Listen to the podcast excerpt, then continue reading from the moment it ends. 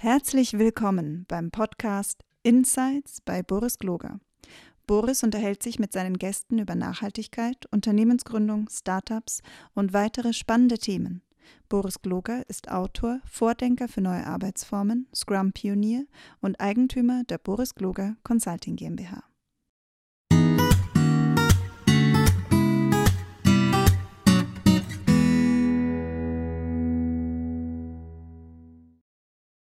Hallo und herzlich willkommen, dass ihr wieder bei meiner kleinen Podcast-Reihe dabei seid, in der ich mich mit interessanten Menschen unterhalte. Heute bin ich als Interviewer nicht alleine. Ich habe mir die Anna Czerny äh, äh, dazu geholt, die ja bei uns äh, Scrum for Schools in Österreich äh, voranbringt.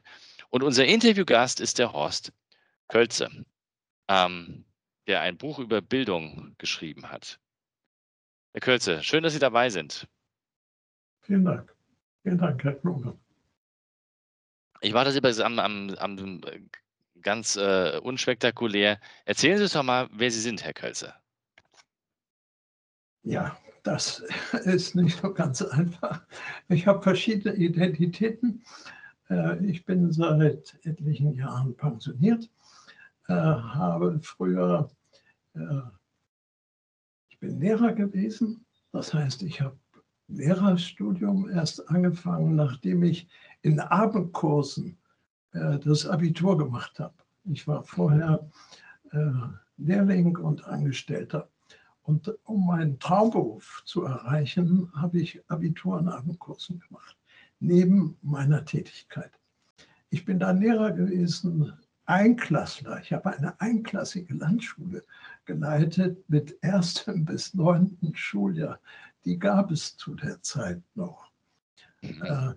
Dann bin ich Rektor einer Grund- und Hauptschule geworden. Beides sieben Jahre. Und danach habe ich ein Studienseminar aufgebaut für Grund- und Hauptschullehrer. Es gab in Schleswig-Holstein bis zu dem Zeitpunkt keine Studienseminare für Grund- und Hauptschullehrer. Ich habe eins aufgebaut und dann 22 Jahre Lehrerinnen und Lehrer ausgebildet. Und ja, ist ja bedeutender Track Record. Und danach, nach dem Ausbilden von, von Lehrern? Bitte? Na, nach dem Ausbilden von Lehrern? Äh, Lehrerinnen? Da bin ich Pensionär gewesen. Okay. Ich, habe, ich habe keinen Terminkalender mehr geführt. Und äh, nachdem Roman Herzog damals die Ruckrede gehalten hat für Deutschland, habe ich mich genötigt gesehen, wieder einzusteigen. Roman Herzog hat auch zur Bildung und zur Lehrerbildung einiges gesagt. Aber das war so konservativ. Da fehlte mir die Innovation. Das fehlte mir das, was nötig ist in dieser Zeit. Und ich hatte weiterhin Kontakt zu meinen Kollegen, die mir äh, berichtet haben, wie schräg das Ganze weiterläuft. Das war für mich das Motiv, einzusteigen. Und ich habe dann, äh, das war nach dem PISA-Schock, ich habe das ein Buch geschrieben. Ich hatte vorher schon ein Buch zur Lehrerbildung geschrieben und habe dann in der Zeit 2004 ein Buch geschrieben, der Bildungsmissbrauch. Mhm. Und äh, äh, damit habe ich mich als Bildungsschriftsteller etabliert. Ich habe es dann nicht ausgehalten. Ich habe immer weiter geschrieben. Ich habe Essays geschrieben, ich habe Bücher geschrieben. Ein Buch zum Beispiel, Wer stoppt die Pisa-Walze? Äh, oder das weibliche Prinzip äh, Re, in Klammern, evolutioniert die Schule. Ähm, und vor einem Jahr, vor anderthalb Jahren, ist das Buch rausgekommen. Das war das vorletzte. Äh, weiß ich, ob Sie es in Händen gehabt haben, Pädagogik der Selbstgenieße. Dieses Buch enthält eine evolutionäre Konzeption und ist für die Fachwelt geschrieben. Ähm, das ist nicht einfach zu lesen, ist total verdichtet. Und dann habe ich mich gemüßigt gefühlt, für die breite Öffentlichkeit ein Buch zu schreiben. Und das ist jetzt dieses Buch Schule im Bildungsbeben. Es geht nach meiner Einschätzung darum, ein neues Bildungsbewusstsein zu schaffen. Und zwar nicht nur unter den Fachleuten, sondern in der breiten Öffentlichkeit. Und dazu dient dieses Buch. Was, was, äh, was verstehen Sie denn unter Bildungsbeben? Wieso, was, was muss denn passieren? Oder, oder was ist denn die, die, die Grundidee in diesem Buch? Seit Jahrzehnten halt es von den Wänden wieder, wir müssen Schule neu denken. Mhm. Was heißt das eigentlich? Es ist eine ganze Menge passiert. Der Unterricht ist individualisiert worden. Es findet nicht mehr überall Frontalunterricht statt. Äh, und ähm, die Lehrerinnen und Lehrer sind schon auch mehr Partner, Partnerinnen und Partner ihrer Schüler geworden. Nach meiner Einschätzung reicht das nicht. Es muss, ich habe einige plakative äh, Formulierungen dazu vorbereitet. Ich will die mal vortragen. Mhm. Schule muss vom Kopf auf die Füße gestellt werden. Das heißt, der junge Mensch ist nicht mehr Lernobjekt, sondern Subjekt seiner Bildung. Curriculum ist nicht mehr der Lehrplan, sondern der junge Mensch selbst. Bildungsansatz sind nicht mehr sogenannte Bildungsstandards, sondern das Lerninteresse des jungen Menschen. Bildungsqualität ist nicht mehr der Rangplatz auf der PISA-Skala, sondern die Potenzialentwicklung des Kopf-, Herz- und Bauchgehirns im Prozess der Selbstgenießung. Das sind ja alles, das sind ja alles Forderungen oder, oder, oder Standpunkte, die man ja sofort unterschreiben will, oder? Ähm, Anna, du auch. Also es ist Absolut. selbstdirektives Lernen, oder? Ja. Warum schafft das Schule heute nicht? Was ist da schiefgelaufen? Ja, Weil das, das, würde ja jeder, äh, ganz ehrlich, das würde ja jeder Pädagoge sofort unterschreiben, oder? Also ich meine, es gibt doch, ich kenne keinen Lehrer, der das, was Sie gerade formuliert haben, nicht gut finden wird. Das ist die Frage. Das ist die Frage. Und da komme ich zur Antwort. Ähm, es ist ja im Grunde die Kardinalfrage. Wir haben so viel Wissen inzwischen, wie humane Bildung passieren könnte. Und es passiert seit Jahrzehnten nichts. Ich habe eine These dazu. Es gab in den Ende der 70er Jahre eine deutschlandweite empirische Untersuchung zur Fachsozialisation der Studienreferendare. Wer sitzt in den Ministerien und bereitet die Entscheidungen vor? Treffen tun sie die politischen Bildungsbeamten, die Bildungsminister. Wer bereitet die Entscheidung vor? Das sind in der Regel Philologen. Die sind fachsozialisiert. Nicht mit Bezug auf den Menschen. Pädagogik spielt eine untergeordnete Rolle. Die Lehrerbildung an den Universitäten läuft marginal die Fachausbildung findet zusammen mit vielen anderen Berufssparten statt. Das heißt, diejenigen, die über Bildung entscheiden, sind fachsozialisiert. Die Emotionen spielen dabei, scharf gesagt, eine verächtliche Rolle. Immer noch. Wann reagiert das Bildungsministerium? Wenn etwas öffentlichkeitswirksam wird. Nur dann.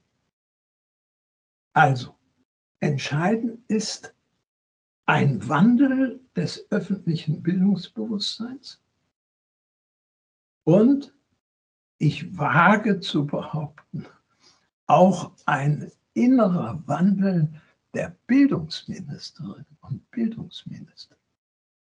Ich habe recherchiert, ich habe ein Essay geschrieben, oben ohne Bildungskompetenz. Ich habe das auch im Buch geschrieben.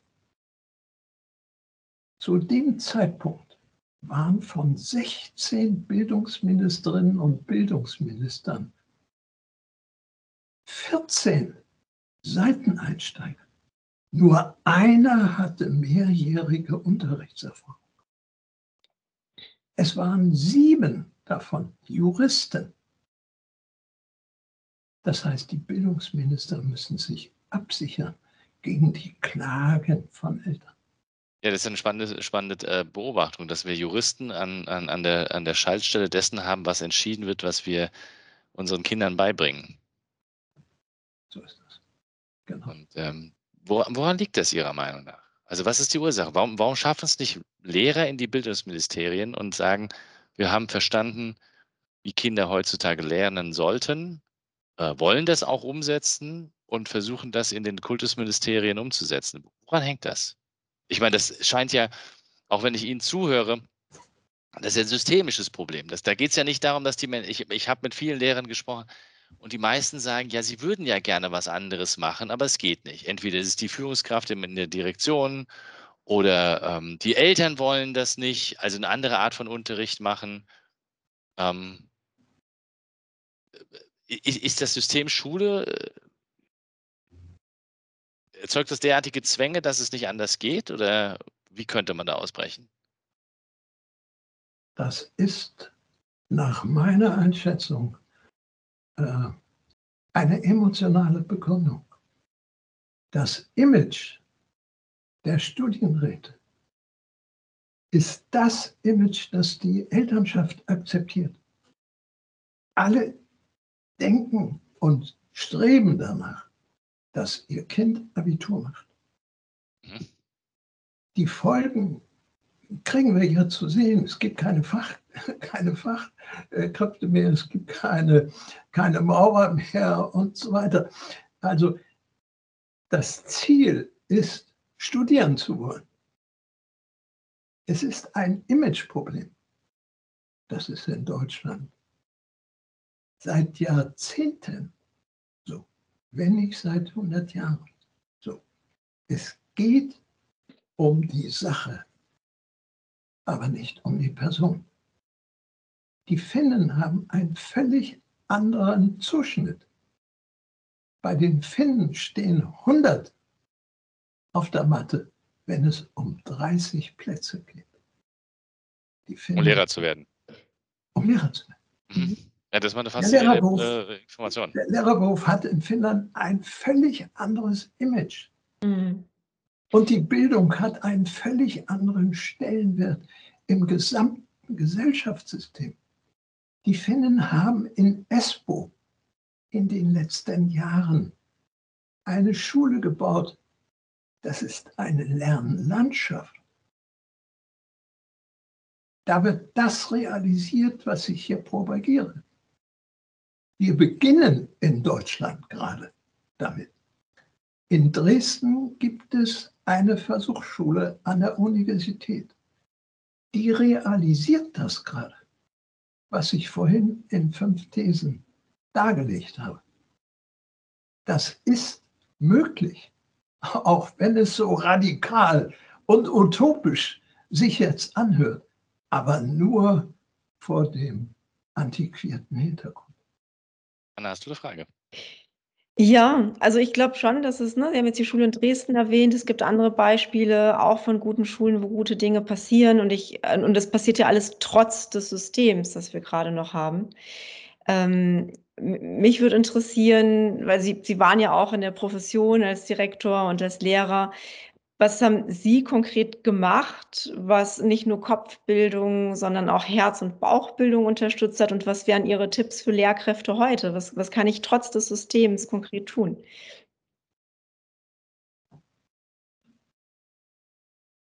Entscheidend ist, dass ich schaue, wie es den Kindern geht. Dass ich nicht nur Sache mache, nicht nur Lehrstoff, ich bin ja auch durch diese Ausbildung gegangen und würde heute vieles anders machen, wenn ich nochmal in der Zeit äh, vor Kindern stehen würde.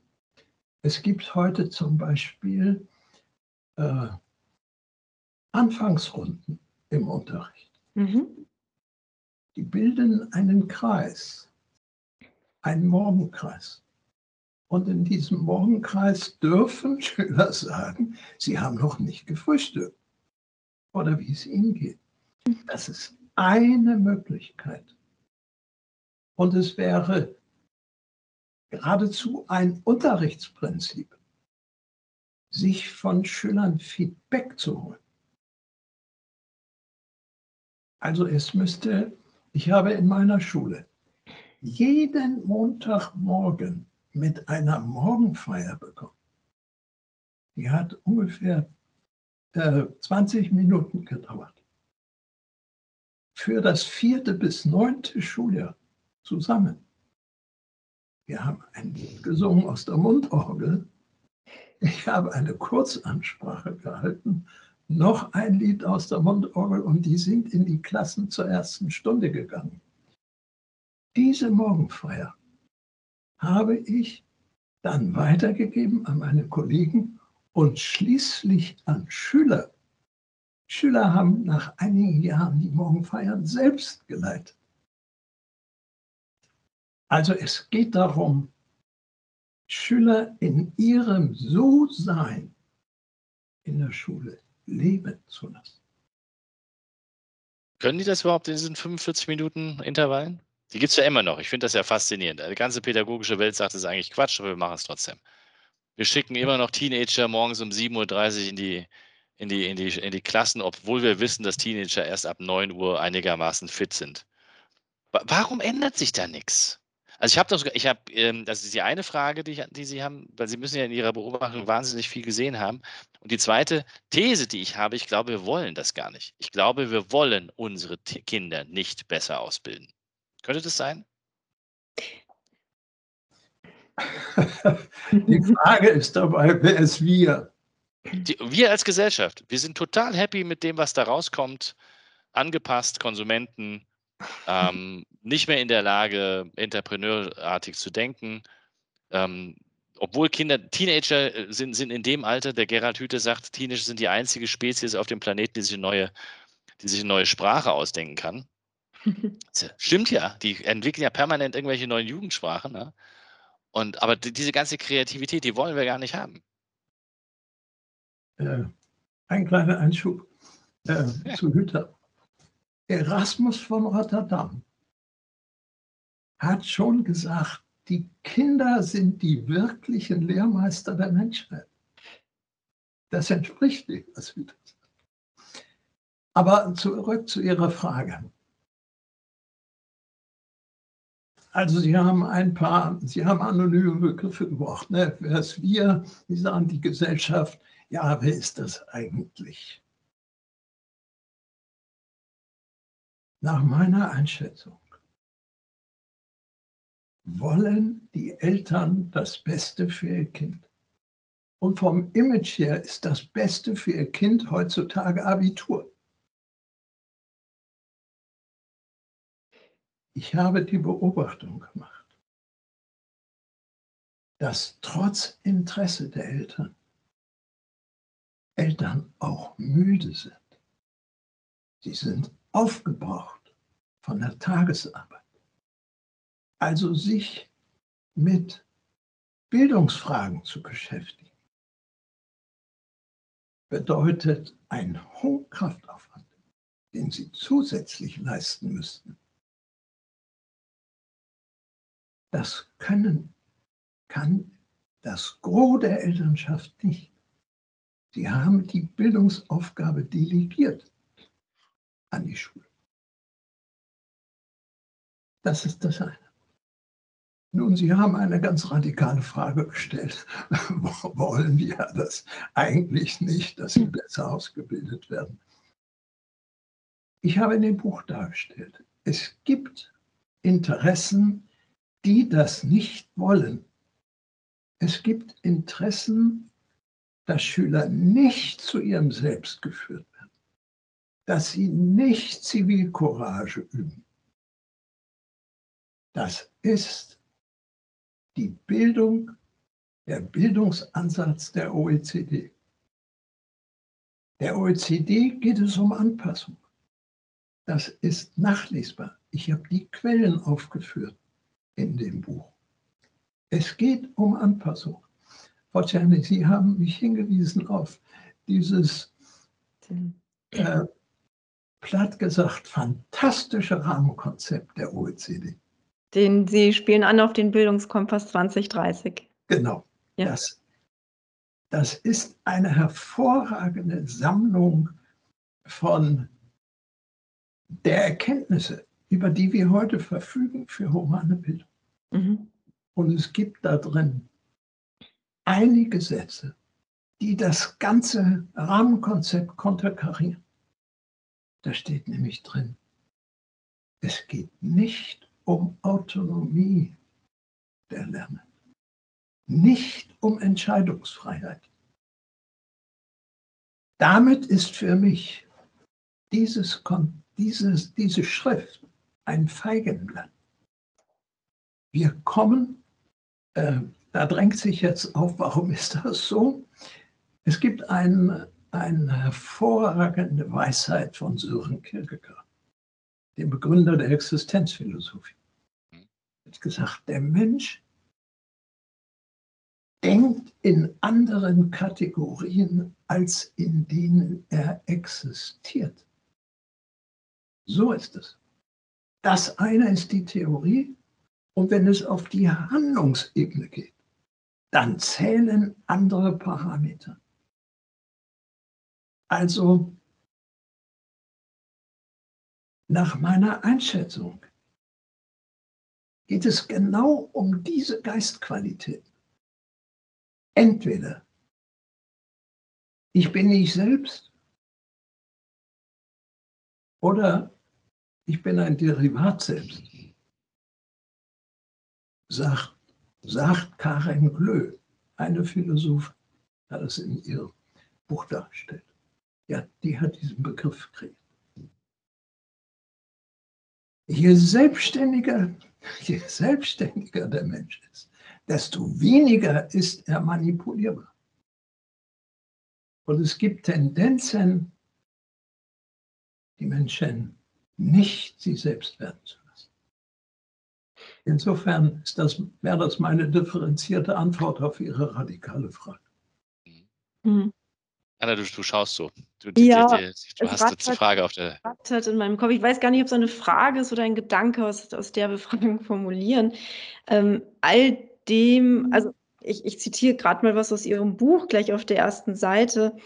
Ähm, Sie wollen nicht länger zuschauen wie die junge Generation noch immer mit dem Belohnungs- und Konkurrenzprinzip für die Interessen der Herrschenden im Geiste des Taylorismus konditioniert wird. Da liegt ja ganz viel ähm, Verständnis zugrunde, was, wie, wie schaut Gesellschaft und Wirtschaft heute aus? Und ich sage, Wirtschaft verändert sich aber. Ja? Wir sind selbst auch im Unternehmen bei Groß Global Consulting ganz anders unterwegs und das tun viele andere Organisationen auch. Und ich habe einfach diese Hoffnung, dass sich was Größeres verändert und dass sich dann auch Schule verändert. Ja? Der Gedanke ist ja, oder der Vorwurf ist ja, Schule konditioniert Schülerinnen dorthin, dass sie im, im herrschenden Wirtschaftssystem gut funktionieren.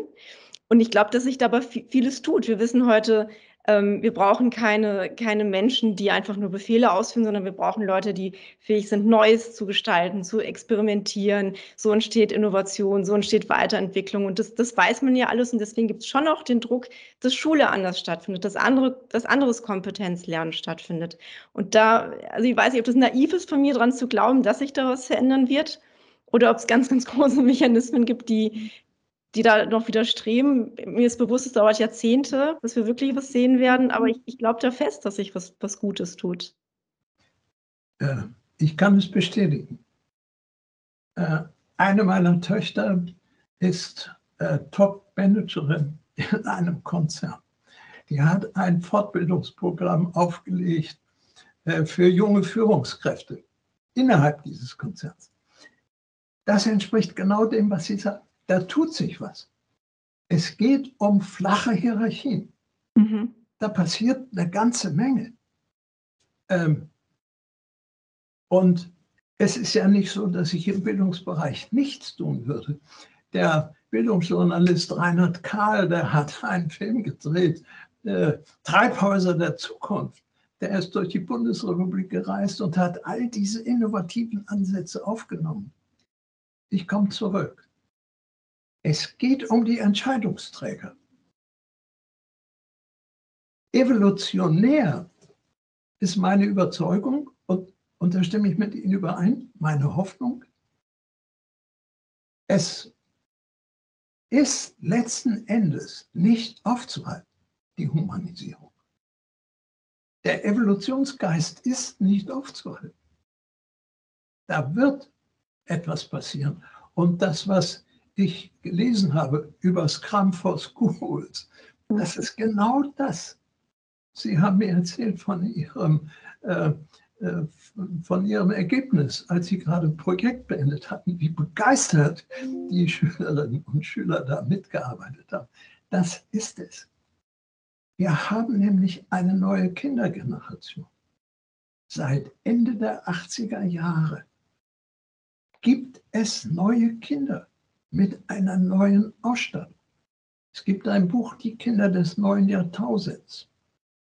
Die Chinesen und die Japaner sammeln diese Kinder in eigenen Schulen. Dafür gibt es den Begriff. Das sind die Indigo-Kinder. Die haben eine neue Ausstattung, andere Fähigkeiten, ein erweitertes Bewusstsein. Und ich will mal jetzt aus meiner Familie sprechen. Ich habe einen Enkel, so dem war es zu langweilig, als er krank war. Der hat sich per Internet Klavierspielen beigebracht. Der konnte zu Weihnachten das erste Lied spielen. Die Kinder haben heute die Möglichkeit, das Wissen der Welt haben sie im Handy und Laptop zur Verfügung. Die Kinder sind selbstständig. Das hat die das hat die ganze Auszeit der Pandemie auch gezeigt. Ich habe hier im engen Bekanntenkreis einen Vater, der mir gesagt hat, seine Tochter hätte sich mit Freundinnen zusammengetan. Die haben Mathematik gelernt. Mehr gelernt als in der gleichen Schulzeit. Ja, das ist ja meine These die, die wir versuchen mit Scrum for Schools zu, zu klären, dass man, dass Kinder heutzutage, dass, dass Schule völlig ineffektiv ist. Und, äh, und diese Schule. Ja, diese Schule. Schule müsste nicht so sein, ne? aber die Schule, wie sie momentan in fast allen Teilen so ist. Ich rede jetzt mhm. nicht davon, dass es, wie Sie haben es gerade äh, äh, Treibhäuser der Zukunft genannt, es gibt garantiert wunderbare Schulen und tolle Lehrer, wo die Kinder wirklich viel rausnehmen aus, ihrer, aus ihrem Unterricht. Das bestreite ich überhaupt nicht. Nur das Gros, wenn solche Äußerungen kommen, dass Kinder, wenn sie es schaffen, ich weiß nicht, wie, wie, wie alt die Mädels gewesen sind, aber äh, wenn die sagen, sie machen, setzen sich mit Mathe zusammen und lernen in der Zeit mehr in Mathe als in den ganzen Unterricht vorher quasi, dann geht doch was schief. Das kann nicht sein. Also wir reden immer von, von G8 und es muss, äh, muss alles so schnell sein und, äh, und gleichzeitig ist, wir haben einen ineffektiven Apparat erzeugt, der gar nicht das erzeugt, was wir gerne hätten. Also von mir ist auch angepasste Leute. Ja, also jetzt sagen wir mal ganz zynisch. Von mir sind die so angepasst, wie sie sein sollten. Aber die könnten viel mehr im gleichen Zeitraum. Hätten Herr wir dann das System. Jetzt komme ich auf meine kaiserliche Welt. Und das ist in Talkshows ja Land auf, Land ab schon gesagt. Wir haben eine Kopfschule. Das Herz- und Bauchgehirn wird nicht berücksichtigt im Unterricht. Das HeartMath-Institut hat es nachgewiesen. Das Bauchgehirn hat 100 Millionen Neuronen, das Herzgehirn 40 Millionen, das Kopfgehirn 85 Millionen. Die Interaktion zwischen Herz und Kopf ist größer als vom Kopf zum Herzen. Wenn wir das nicht ernst nehmen, ignorieren wir das Potenzial, das Sie gerade ansprechen. Wenn die Kinder alleine sind und sich überlassen werden, dann können sie aus dem Vollen schöpfen. Ich habe eine Enkelin. Wie alle Kinder freuen, hat sie sich auch auf Schule gefreut. Nach einem Vierteljahr bekam sie Bauchschmerzen. Die wollte nicht mehr zur Schule. Die hat ein halbes Jahr gebraucht, bis sie eingenordet Die Kinder sind ja intelligent, die passen sich ja an an dieses System und leisten trotzdem etwas. Äh, ich mache mal einen kleinen Exkurs, noch einen kleinen Schlenker. Ich habe eine radikale These in dem Buch formuliert. Der PISA-Schock der deutschen Schülerinnen und Schüler ist ein Qualitätsbeweis. PISA entspricht der angelsächsischen pragmatischen Bildung. Die deutsche Geistesbildung, die weltweit vorbildlich war, auf Humboldt beruht, die ist im Unterbewussten auch verankert. Der Begriff heißt morphisches Unterbewusstsein. Ein freier Geist wehrt sich gegen so etwas, was Pisa von denen erwartet. Ich halte das für einen Qualitätsbeweis für freien Geist. Anna, bei dir rattert's. Ja, nonstop. Vielleicht noch eine Ergänzung dazu.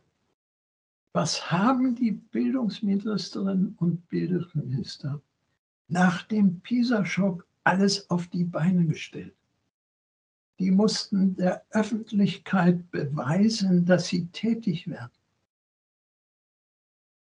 Der Präsident des Deutschen Lehrerverbandes, Josef Kraus, hat das Testeritis genannt. Und es ist auch veröffentlicht worden, dies Bewusstsein seiner Zeit beruhte immer noch auf der alten Bauernweisheit, die Sau wird vom vielen Wiegen nicht fett. Vom vielen Wiegen, vom vielen Testen, von all den Lernveranstaltungen, die jetzt in der Schule praktiziert werden, um in Pisa einen höheren Rang zu erreichen, ist nicht eingetreten. Die deutschen Schüler sind zwar nicht im unteren Mittelfeld, aber sie sind auch nicht im Spitzenfeld. Das heißt, das ist Nonsens. 1,5 Millionen kostet Pisa bis 2021. nur in Deutschland. Mhm. Inzwischen sind es 77 Staaten, die PISA folgen, weil sie kein besseres Konzept haben. Das, was in der Universitätsschule in Dresden passiert und in Schleswig-Holstein in der Daneberg-Schule, in der Grankulla-Schule in Espoo, das ist die Konzeption für die neue Zeit, für die neue Generation. Mhm. Könnten Sie für die, also wir kennen die Schulen, aber können Sie für unsere Zuhörer ähm, kurz skizzieren, was sind so die wesentlichen Elemente dieser Schulen, die jetzt gut unterwegs sind? Oder vielleicht, ich formuliere die Frage anders. Ähm, angenommen, ich bin jetzt Schuldirektorin einer ganz, eines ganz normalen Gymnasiums in Deutschland. Was sind die ersten Dinge, die ich, die ich umsetzen kann, um auf einen guten Weg zu kommen? In dem System, in dem wir gerade sind. Frau Czerny, Sie stellen eine Frage, die äh, mich teilweise überfordert. Ähm, Überlegen wir gemeinsam. Es, es ist in diesem System kaum noch möglich. Es passiert vieles, dass die äh, Schülerinnen und Schüler selbstständig arbeiten in Projekten. Mhm. Entscheidend wäre hier, dass die Schülerinnen und Schüler sich Projekte wählen, die ihrem eigenen Lerninteresse entsprechen. Mhm. Mhm. Das wird auf Schwierigkeiten stoßen, weil es einen Rahmenplan gibt. Es gibt Bildungsstandards und die Lehrerinnen und Lehrer müssen Lernprodukte liefern. Aber Schüler. Die, die, die, Schüler. Aber äh, es ist begrenzt möglich und es passiert. Ich habe Enkel in einem Gymnasium. Die Lehrerinnen und Lehrer machen hervorragenden Unterricht und tun das möglichst, was den Kindern entspricht. Aber sie müssen liefern und sie müssen vor allen Dingen auch beurteilen. Dieses Beurteilungssystem widerspricht dem, äh, Sie haben es vorhin schon angesprochen, die ganze Konditionierung. Zehn Jahre werden die Schüler konditioniert. Ich habe ein Essay geschrieben, äh, die Schule, dies, äh, das Schulgefängnis eine Skinnerbox. Was kommt dabei raus? Durch, aus diesem ganzen Beurteilungssystem, ein Enkel von mir hat eine 1,7 im Abitur. Er wird zum Psychologiestudium nicht zugelassen. Same hier. Zehntel, Zehntel hinter dem Komma entscheiden über einen Lebensweg. Und diese Zehntel erwecken den Anschein von Objektivität, was es nicht ist. Ja, der Numerus Clausus war schon, als ich noch in die Schule gegangen bin, vollkommen schwachsinnig. ja. Weil in der Sekunde, wo man ein anderes Fach eingefangen hat, hätte man Psychologie trotzdem studieren können. Also das ist absurd, das habe ich nie begriffen, ja. Dann studierst du halt Pädagogik im ersten Hauptfach. Aber ähm, oder keine Ahnung, eine harte Naturwissenschaft, wo dann immer reingekommen bist.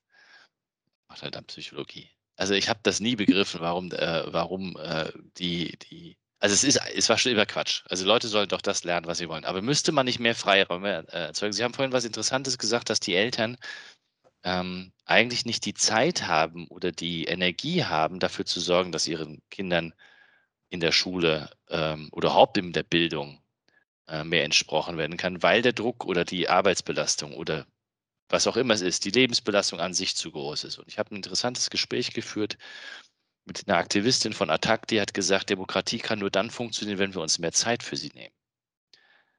Also sprich, wir müssen eigentlich dafür sorgen, dass Menschen mehr Zeit dafür hätten, sich an der Gesellschaft, an unserem gesellschaftlichen Leben zu beteiligen. Mhm. Was ja eigentlich eine interessante Beobachtung ist, weil die Wirtschaftswissenschaftler rechnen uns vor, dass wir zu wenig arbeiten mit unseren 40 Stunden oder 36 Stunden. Gegenüber anderen Ländern, wo die Leute 45 oder 50 Stunden arbeiten. Das heißt, der Druck wächst anscheinend, in, geht in die andere Richtung, obwohl wir eine, eine, eine Bildungslandschaft bräuchten und eine Demokratisierung bräuchten, ähm, die die Menschen eher, ja, mit Muße würde ich das gar nicht bezeichnen, sondern die, die ihnen die Zeit gibt, sich gesellschaftlich zu engagieren. Ob es jetzt im Bildungssektor ist oder meinetwegen auch karitativ oder jetzt haben wir gerade die Flüchtlingssituation von der Ukraine, dass man sich dort engagieren kann. Kann ich nur zustimmen. Ja, und es, und es gibt ja schöne Beispiele. Ne? Es gibt die Initiative von Schule im Aufbruch, den Friday zum Beispiel. Da, da kriegen Schülerinnen Zeit, an Dingen zu arbeiten, an denen sie arbeiten möchten. Und da entstehen genau solche Dinge. Das ist ja das Schöne zu, zu sehen, dass die Kids von heute, die nehmen sich diese, diese wirklich relevanten Themen wie politisches Engagement oder Einsatz für nachhaltige Themen. Ähm, und das entsteht ja da und da entsteht der Freiraum und da passiert so viel Lernen. Also wir, wir kooperieren da auch, wir sagen, okay, wir, ne, wir liefern da jetzt auch ein, äh, zu, zu diesem Freiraum auch eine Struktur dazu, wie Kinder lernen können, diese Projekte umzusetzen. Ähm, aber da, da gibt es Bestrebungen und das finde ich eine total schöne Entwicklung und das ist das, was mir wieder Hoffnung macht. Es ist nicht nur strikter Lehrplan und wir müssen das und das durchpeitschen, sondern da, wo, wo wirklich ähm, in die richtige Richtung gearbeitet wird an Schulen, ist das möglich. Trotz des Systems. Ich wiederhole mich da ein bisschen. Ja, es ist äh, die, die, entscheidende Frage, wie kriegen wir dieses Bildungsbewusstsein auf den Weg gebracht? Äh, ich bin TZIler, vielleicht sagt Ihnen das was. Äh, Ruth Kohn hat äh, die, das Institut für themenzentrierte Interaktion gegründet. Die hat seinerzeit gesagt, wir müssen mehr werden. Ich habe mit ihr zusammengearbeitet. Wir müssen mehr werden. Und darum schreibe ich. Mhm. Es geht darum, ein neues Bildungsbewusstsein in die Öffentlichkeit zu bringen. Ich habe in dem Buch im letzten Teil über die Bildungsminister geschrieben. Ein Abschnitt da drin, äh, Bildungsminister zwischen Amt und Herzgehirn. Ähm, meine Hoffnung ist, dass auch die Bildungsminister angerührt werden von ich sage es jetzt mal ganz hochgeschlossen, vom Evolutionsgeist. Also letzten Endes, wenn Sie das reflektieren würden, das, was wir hier heute besprechen, dann kann davon eigentlich keine, keine Bildungsministerin unberührt bleiben. Denn äh, sofern sie ihr, ja, ihr Herzgehirn nicht äh, abgedichtet haben oder versch verschlossen haben. Und das. Äh, ich habe noch eine andere, noch, eine, noch einen anderen Gedanken, der mir gerade kommt, während ich Ihnen so zuhöre. Sie haben ja gesagt, wir haben ja vorhin dieses Thema mit dem Numerus Clausus gehabt, den 1,7 und dann kann er selbst kann nicht Psychologie studieren. Wäre es möglich oder wäre es hilfreich, den Eltern zu raten, nehmt den Druck mal von euren Kindern weg, äh, indem ihr mal auf, aufhört, auf diese Noten zu schauen. Weil, ganz ehrlich, ja, ich habe auch, ich habe ein relativ gutes Abi. Ich habe kein Einser-Abi, ja, weil ich irgendwann dann in der letzten Prüfung gesagt ist mir doch scheißegal. Ähm, also habe ich mich einfach nicht mehr angestrengt. Aber in Wirklichkeit war es völlig egal. Also ob ich ein Einser, Zweier oder Vierer Abi gemacht hätte, ja. Und, ähm, und ich behaupte, dass ich, äh, also dass mir und vielen den Menschen, mit denen ich gesprochen habe, da hat ein Mensch die haben nie wieder drauf geschaut auf ihre, auf ihre Zeugnisnoten.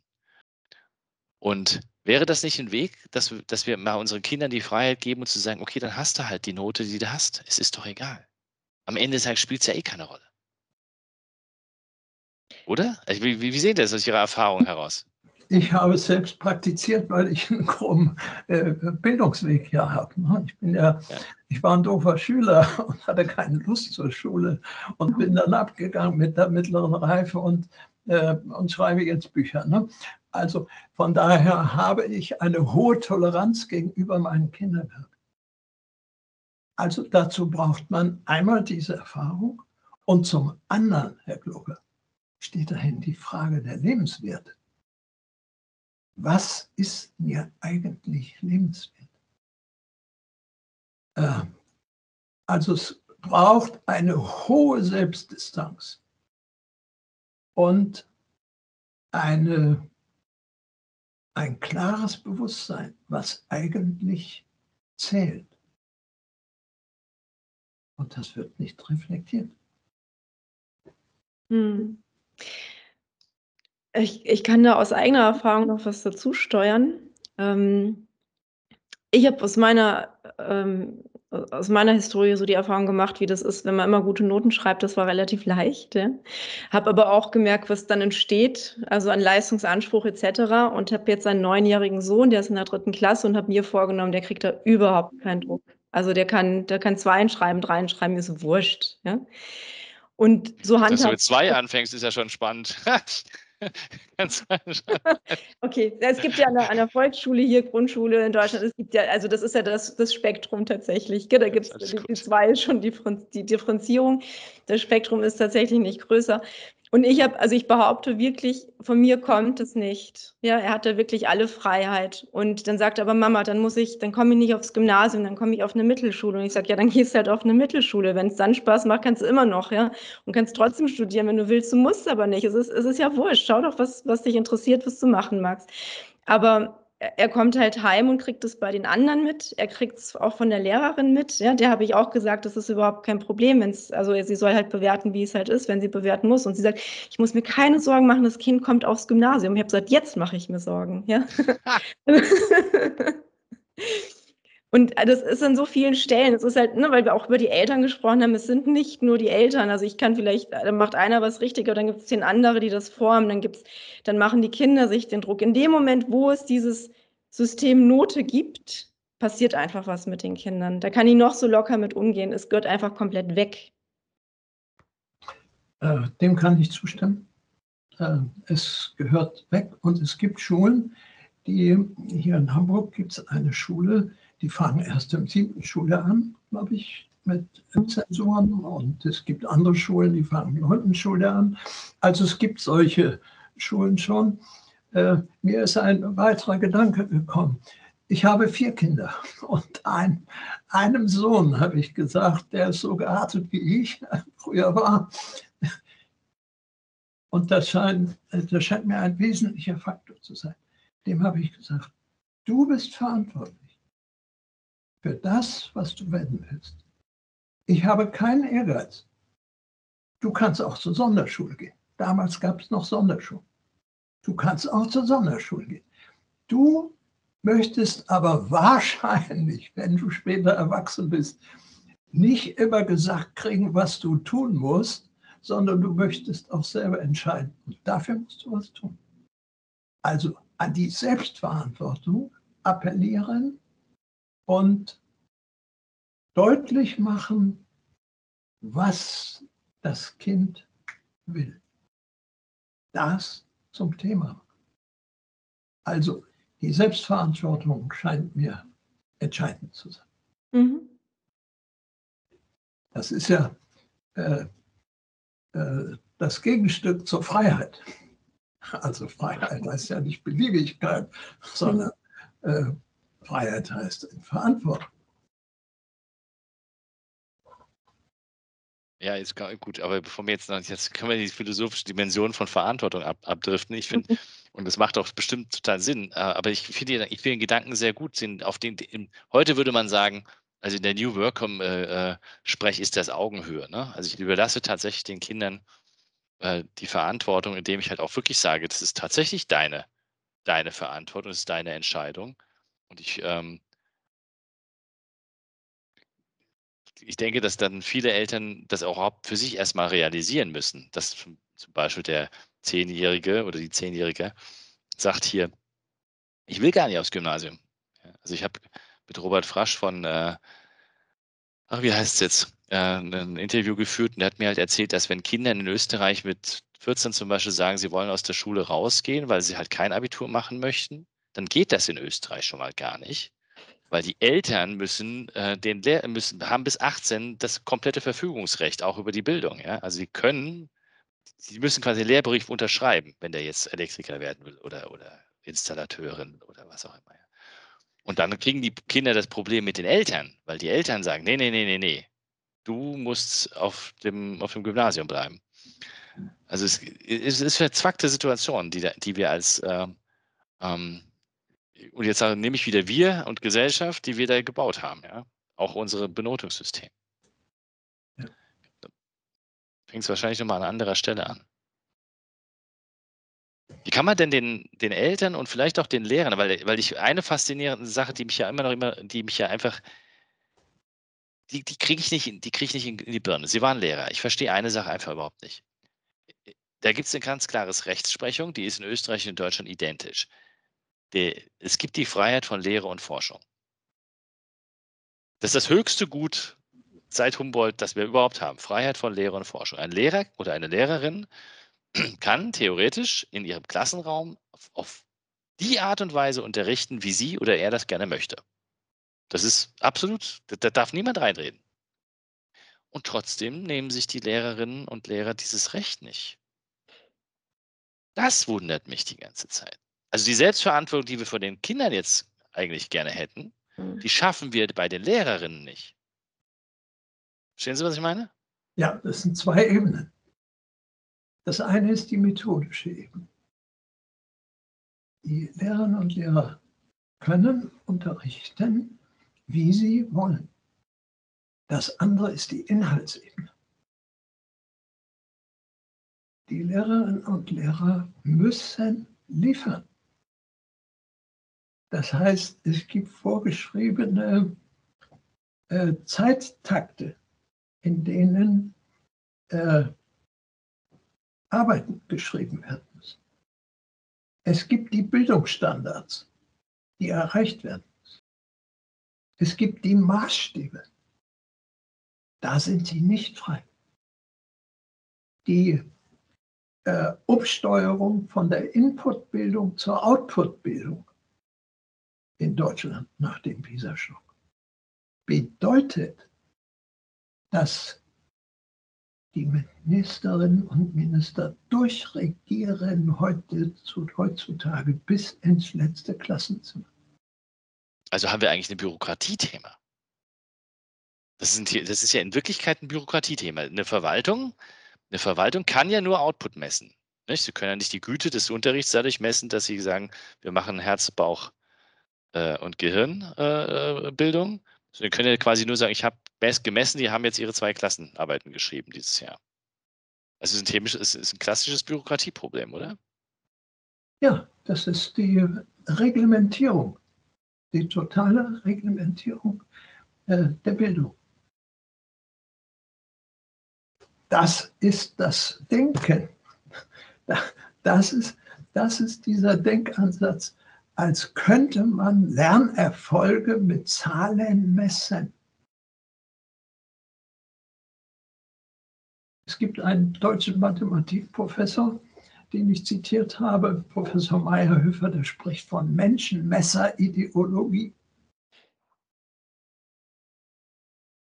Das ist heute der Bildungsansatz. Nur was Zahlen belegen, wird ernst genommen. Der australische Bildungs- oder nein, neuseeländische Bildungsforscher Hetty hat tausende von Untersuchungen durchgeforstet mit Millionen Schülern. Was ist sein Ergebnis gewesen? Die Lehrerin, der Lehrer ist der wichtigste Faktor des Unterrichts. Jetzt glauben es alle. Wussten wir das nicht schon vorher?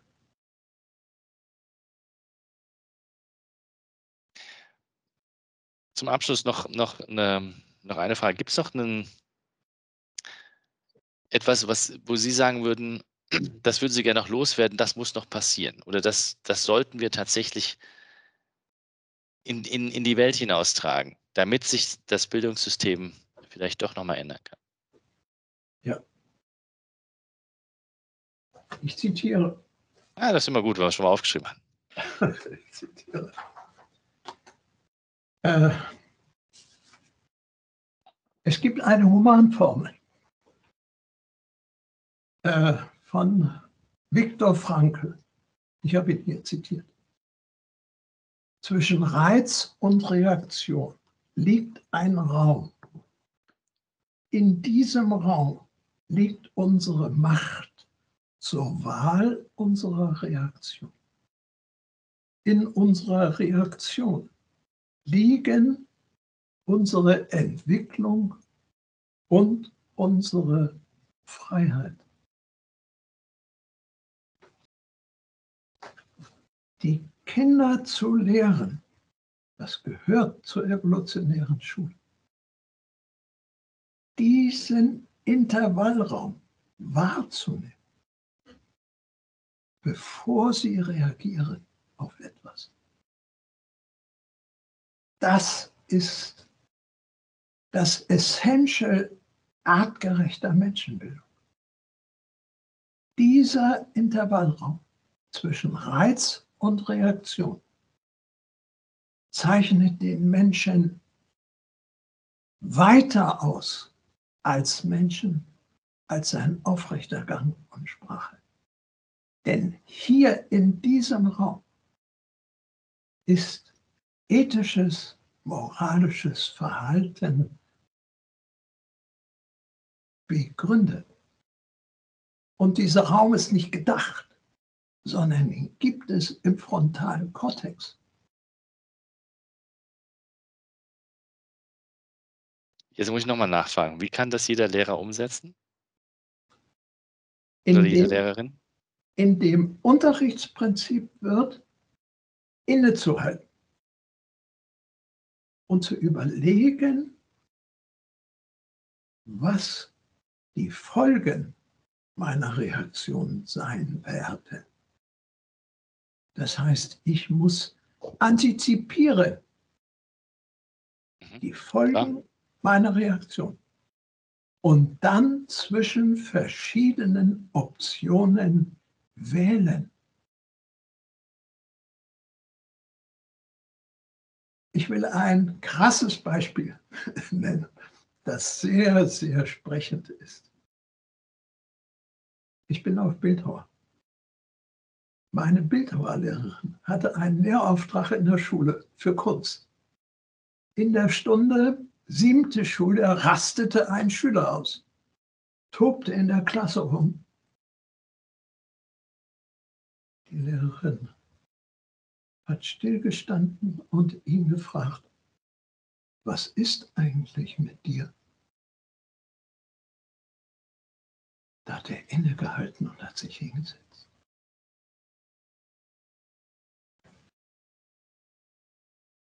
Ja, ja, annehmen, nicht? Also Dinge, Dinge, Dinge, Dinge erstmal so sein lassen, wie sie sind und dann einfach mal betrachten, innehalten, anhalten. Innehalten und reflektieren. Also in, in die Selbstkonfrontation gehen. Und das als Unterrichtsprinzip bei Gelegenheiten den Schüler, die Schülerin mit sich selbst konfrontieren. Oh, ich hätte noch tausend andere Fragen, aber das würde jetzt zu, zu weit führen. Lieber Kölze, vielen, vielen Dank für Ihre Zeit und dieses spannende Interview. Dankeschön, Herr Kölzer. Ich danke Ihnen, dass Sie mich eingeladen haben zu dem Interview und ich freue mich auch über dieses Gespräch. Das war lebendig, interessant. Vielen Dank. Vielen Dank. Vielen. Dank, Herr Gloge, auch für Ihre Initiative, dass Sie Scrum for Schools einbringen in, äh, neben all Ihren anderen Aufgaben und Projekten. Das finde ich Dankeschön. hervor, hervorragend. Vielen Dank. So haben wir uns kennengelernt. Auf bald. Alles Gute.